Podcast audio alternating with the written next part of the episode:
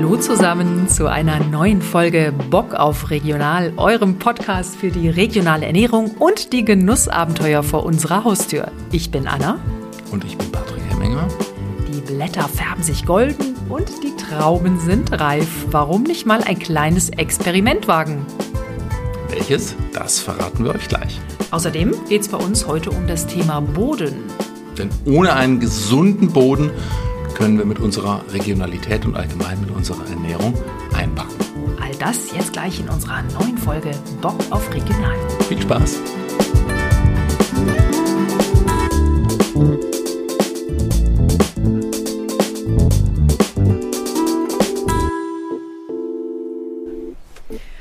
Heute, ihr Lieben, heute passiert was ganz Besonderes hier bei uns am Haus. Denn wir haben Reben am Haus. Patrick. Äh, wir sind nicht zu 100% sicher, was es ist. Ein äh, befreundeter Winzer, Christian Stahl aus Franken, meinte, nachdem ich ihm ein Foto der Blätter geschickt habe, es könnte Müller-Thurgau sein. Das passt auch zu den klimatischen Verhältnissen ganz gut. Wir sind so auf 650 Meter Meereshöhe. Es ist also relativ kalt und jetzt 14. Oktober. Die Trauben sind größtenteils zumindest reif. Eben, sie hängen hier in dicken Trauben herunter und das ist ja überhaupt das Ding, was wir machen, bevor wir zu Müller-Thurgau oder irgendwas kommen. Wir ernten heute Trauben. Wir lesen.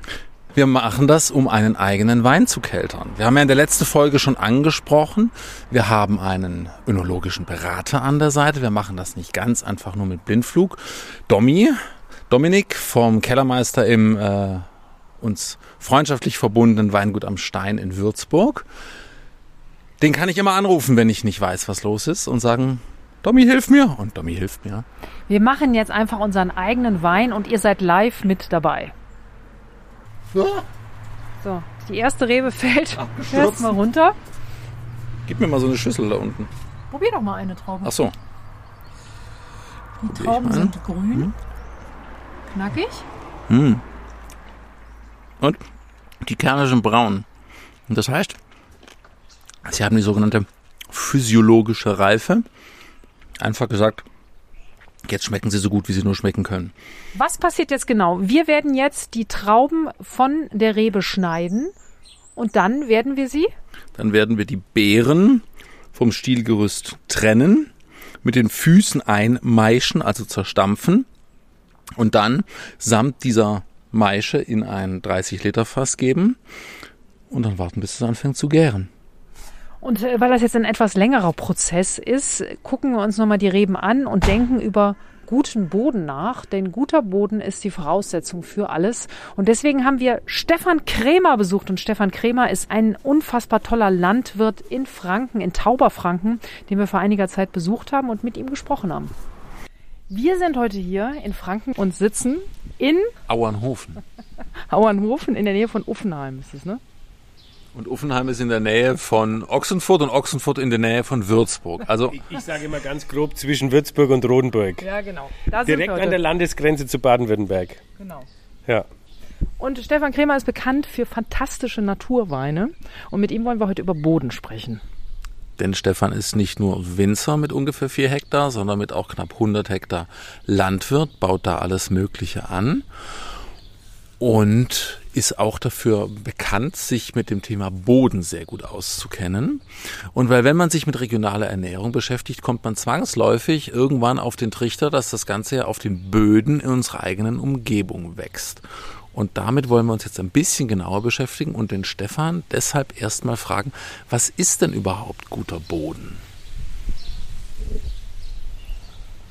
Gut, das ist eine weite Definition. Guter Boden ist äh, für mich in erster Linie Krümelstruktur, wenn man ihn im Spaten öffnet. Man sollte immer Regenwürmer finden. Oder wenn es trocken ist, zumindest Regenwurmgänge, weil in, in, den Sommermonaten ziehen sie sich in die tieferen Bodenschichten zurück.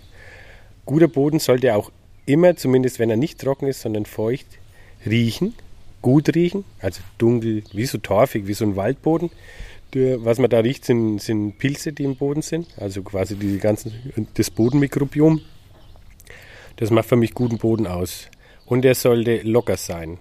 Und wenn, wenn er nicht ausgetrocknet ist und feucht ist, sollte, sollte er nachgeben beim drüberlaufen. Das macht guten Boden für mich aus. Und guter Boden korreliert eins zu eins mit äh, gutem Bewuchs. Heißt, äh, das, was dann oberflächlich wächst an Pflanzen, die, äh, die sind immer vital, die wachsen kräftig, die wachsen äh, aus einer gewissen Energie raus. Daran kann man auch guten Boden erkennen. Mhm. Wie die Pflanzenkultur und Pflanzenvielfalt sich da zeigt.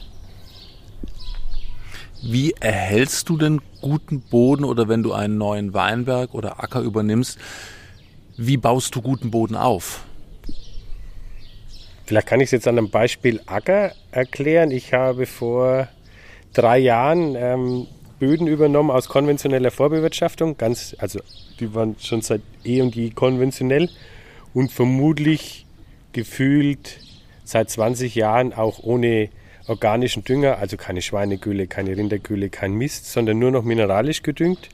Und der Pflanzenschutz war halt mit Fungiziden und Herbiziden, also Unkrautvernichtungsmitteln und Pilzmitteln ausgelastet. Und äh, die Flächen habe ich nicht zur Gänze übernommen, die habe ich mit meinem geteilt mit meinem Demeter-Kollegen und Freund Uli Gattling. Und als ich dann den, die Fläche übernehmen durfte und die erste Bodenbearbeitung, das war im Spätherbst, drauf gemacht habe, habe ich ich glaube, innerhalb von der ersten halben Stunde habe ich das Handy gepackt, habe Uli angerufen und habe gesagt, Uli, du glaubst es nicht. Du findest hier keinen Wurm. Es war wirklich so. Du hast im ganzen Acker keinen Regenwurm gefunden.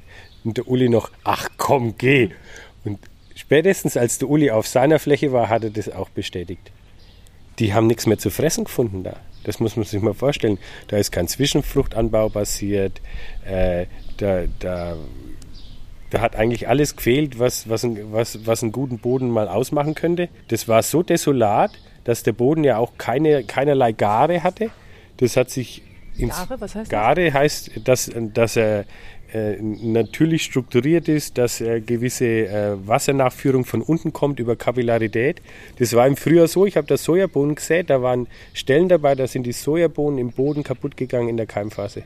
So desolat muss man sich das vorstellen. Also ich habe ich es gewusst, aber das selbst zu erleben war nochmal ein ganz anderes Thema. Was, was habt ihr dann gemacht? Wie lange braucht man dann?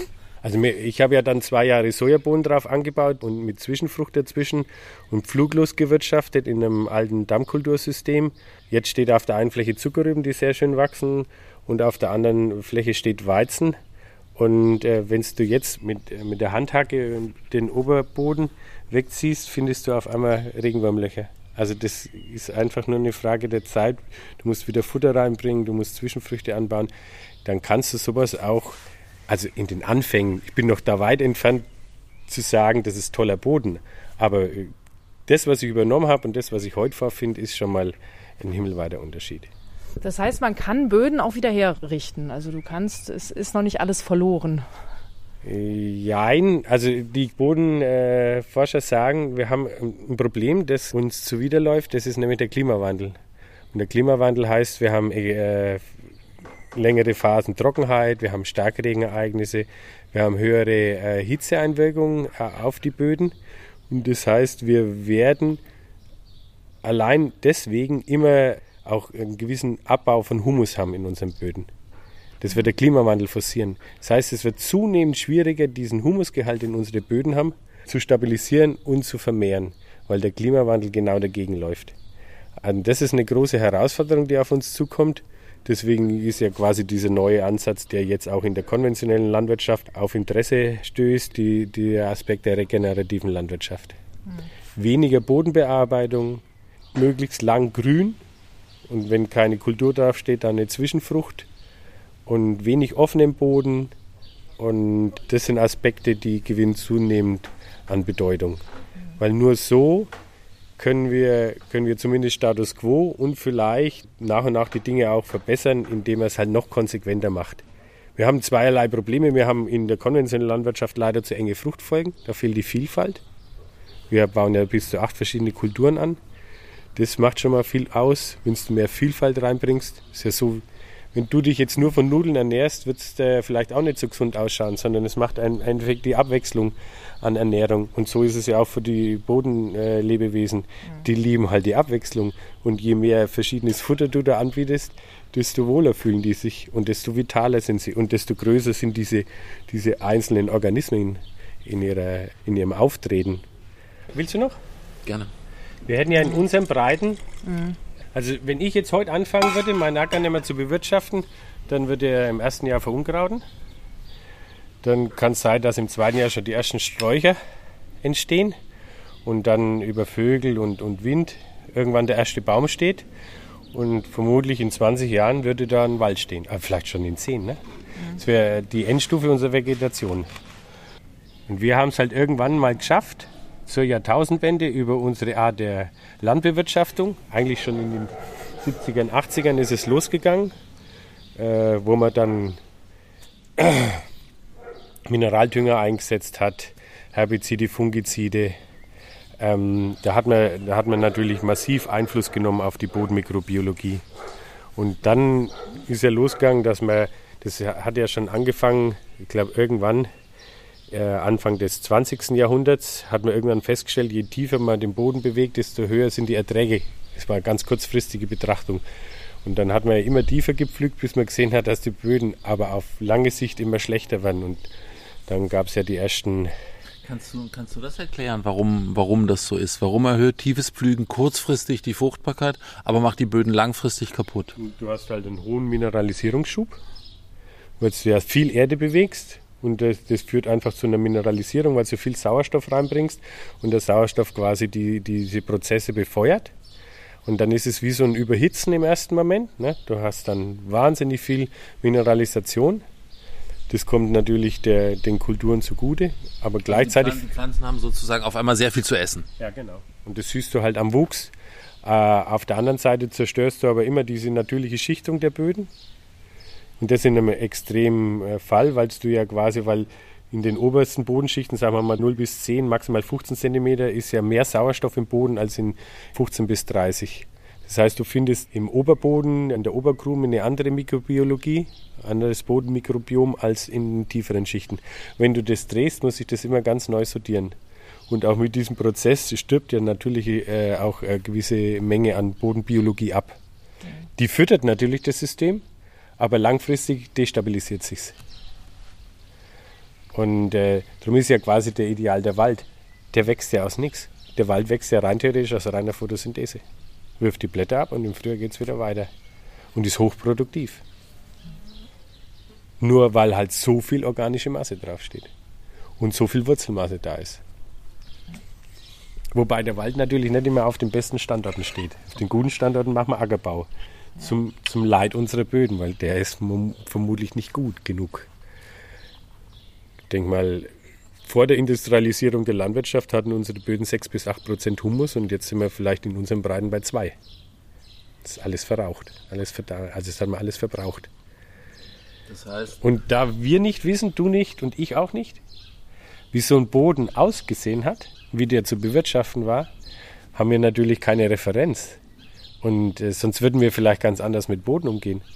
Also das, wenn ich mich beamen könnte, dann würde ich jetzt gern vielleicht so Anfang 20. Jahrhundert, um zu sehen, wo man auch noch mit Pferd gearbeitet hat, wo man gar nicht tief pflügen konnte, nur flach gewendet auf 0, 10, 15, wenn es überhaupt 15 Zentimeter war. Mich würde interessieren, wie die Böden da waren. Die waren vermutlich strukturell, das war wie, das, das, das muss faszinierend, wie ein Sauerteig. Da wir das nicht kennen, können wir natürlich auch äh, nicht einen Ansatz fahren, wie wir da hinkommen wollen, weil wir nicht wissen, was wir vermissen. Ich sehe immer nur, dass die Maschinen größer werden und, und die Schlepper mehr PS bekommen, nur weil der Boden immer schwerer zu bearbeiten ist. Der Boden ist aber deswegen schwerer zu bearbeiten, weil er strukturschwach wird. Der verliert quasi an, an Lebendigkeit. Das heißt, alles eigentlich ein perfekter Kreislauf, den der Mensch durch die Eingriffe und durch die verschiedenen chemischen Mittel einfach zerstört hat. Ja, im Endeffekt, die Verwüstung nimmt weltweit zu. Guter Boden wird weltweit immer weniger. Das ist so. Das ist ja auch erwiesen. Das sagt ja, das sagt ja auch die, äh, die UNO.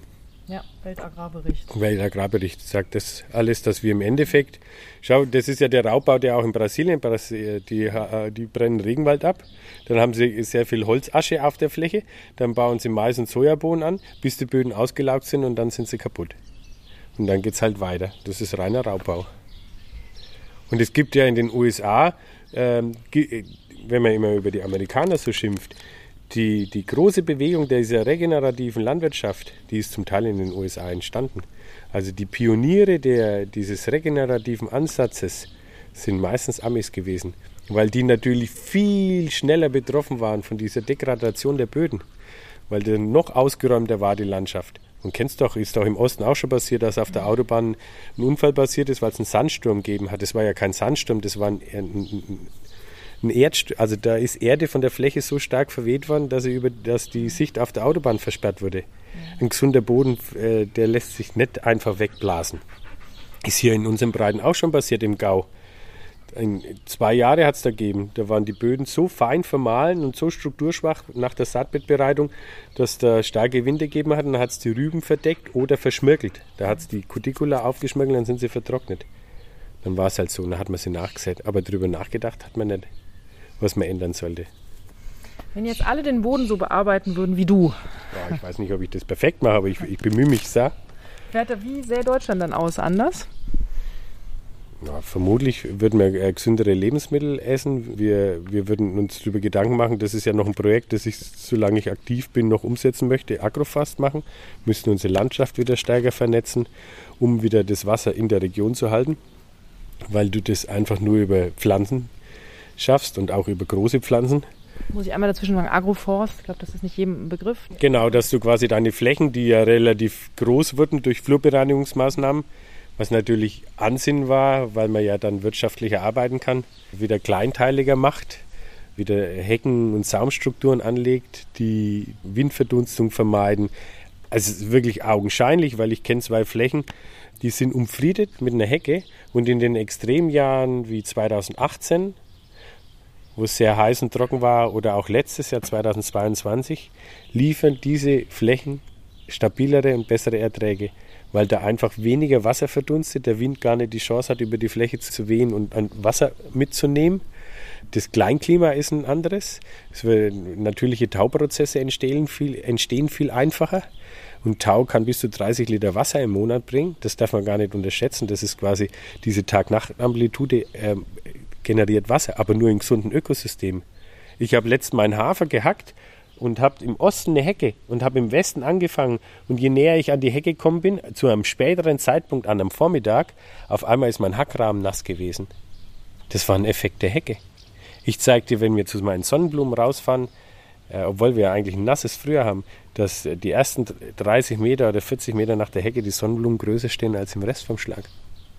Das sind alles Effekte von der Hecke. Das ist ein Irrsinn. Es heißt ja hier und da, die Böden in Mitteleuropa haben noch so 50, 60 Ernten vor uns, wenn wir nichts unternehmen. Das sind natürlich sehr, sehr trübe Aussichten. Lass uns deswegen zu etwas Fröhlicherem kommen, und zwar dem, was du uns gerade eingeschenkt hast. Wie wir gesagt haben, du bist nicht nur Landwirt, Biolandwirt, haben wir noch nicht gesagt am Anfang, glaube ich. Naturland, Naturland zertifiziert. Und du machst auf vier Hektar Wein. Und du hast uns einen Petnat eingeschenkt, ein Petillon Naturel.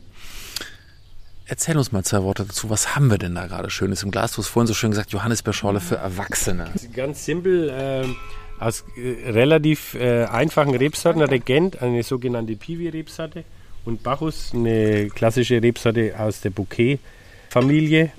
Die wurden im, in der Endgärung miteinander verschnitten, verblendet und dann mit so 8 Gramm auf die Flasche gezogen, auf die Sektflasche, Kronkorben drauf und die Restgärung ist dann in der Flasche passiert, sodass das irgendwo 2, 2,5, maximal 3 Bar entwickelt hat. Und das ist auch mein erster Petillon, der im Perlweinbereich geblieben ist und den ich undeguschiert öffnen kann. Normalerweise, wenn der Druck zu hoch ist, dann gehen die hoch wie ein Springbrunnen, da musst du einmal abrütteln und die Hefe rausnehmen, vor allem den Weinstein. Und das ist mein erster, den kannst du mit Hefe und Weinstein trinken. Den kannst du so öffnen, ohne dass er quasi kascht, nennt sich das so schön, wie ein Springbrunnen wird. Genau, und äh, Das hat 10,5 Alkohol, ich mag sowas. Das ist so ein äh, sprudeliges Leichtgetränk, das einfach Spaß machen soll. Mhm. Ähm, vielleicht müssen wir da die Hörer auch noch und Hörerinnen, die HörerInnen mitnehmen, was Naturwein ist. Ne? Das heißt doch einfach.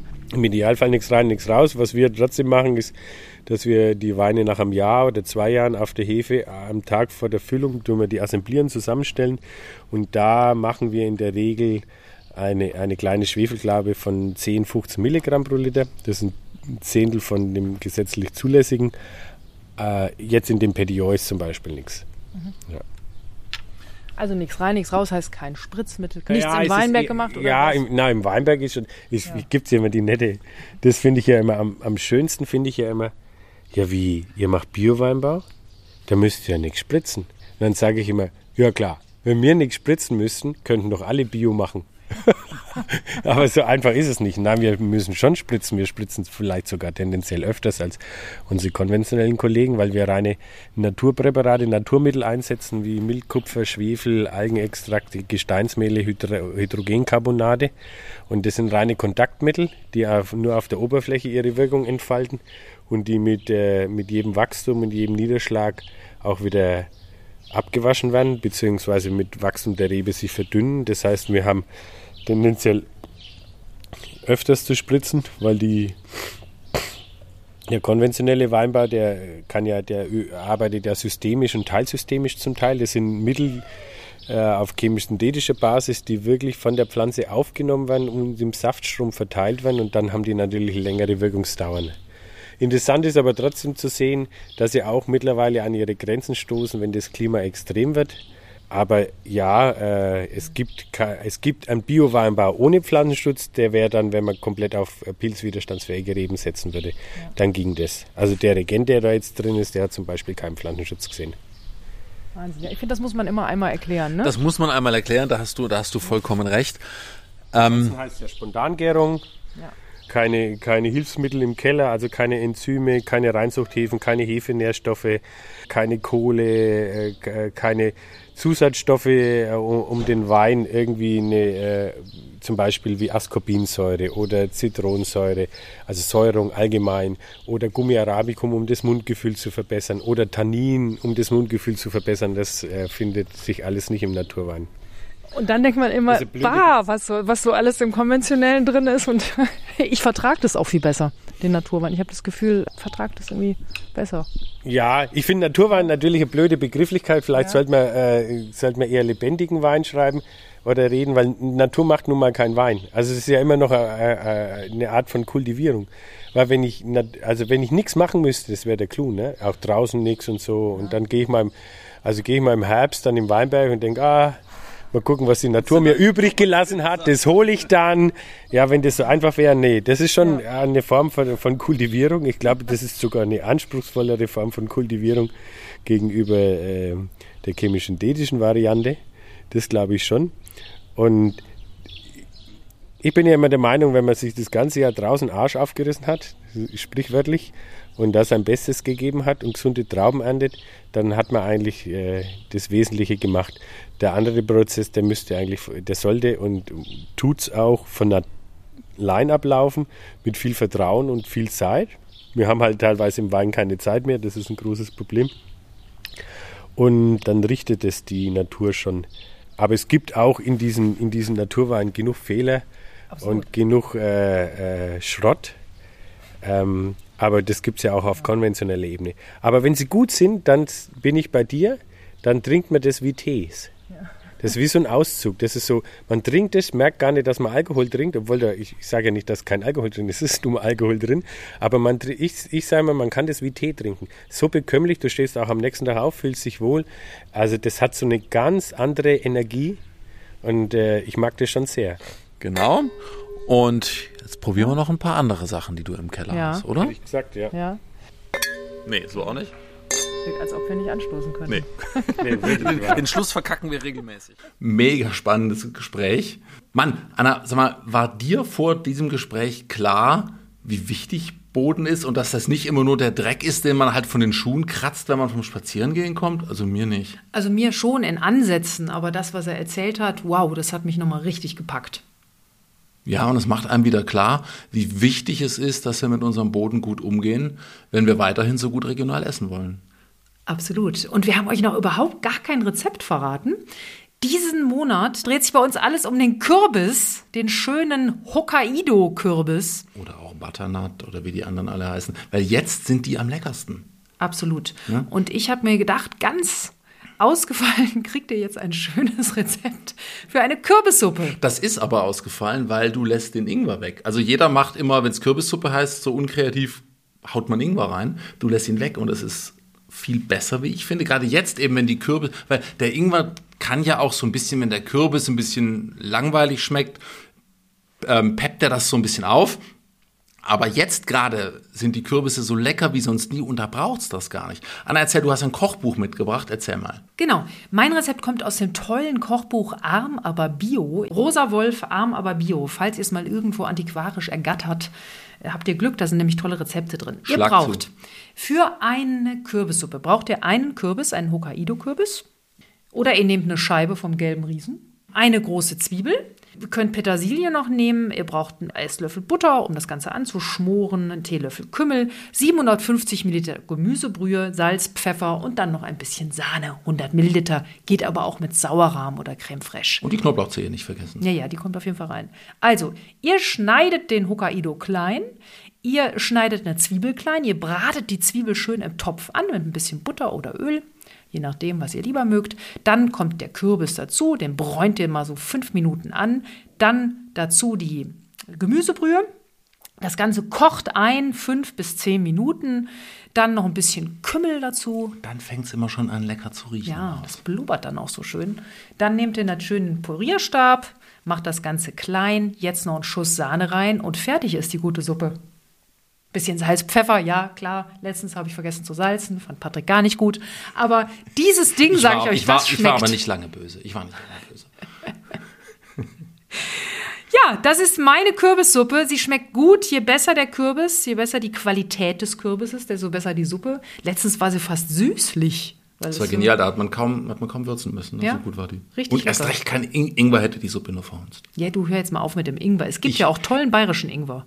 Ja, Können wir auch mal drüber reden. können wir auch mal drüber reden. Ja. Exoten in Bayern. Aber ihr Lieben, in diesem Sinne, Alle Infos zu Stefan Krämer gibt es unten in den Shownotes. Da könnt ihr auch die tollen Weine bestellen, die wir Unbedingt, mit unbedingt. ihm während des Gesprächs getrunken haben. Tolle Weine, Naturweine, ein bisschen anders als das, was ihr kennt oder vielleicht auch schon kennt. und deswegen unbedingt mal probieren solltet. Einfach probieren. Genau, unser Buch könnt ihr auch bestellen oder auch weiterempfehlen. Ihr findet es. Im Buchhandel, bei Amazon oder direkt bei uns bestellen www.wetterstein-verlag.de.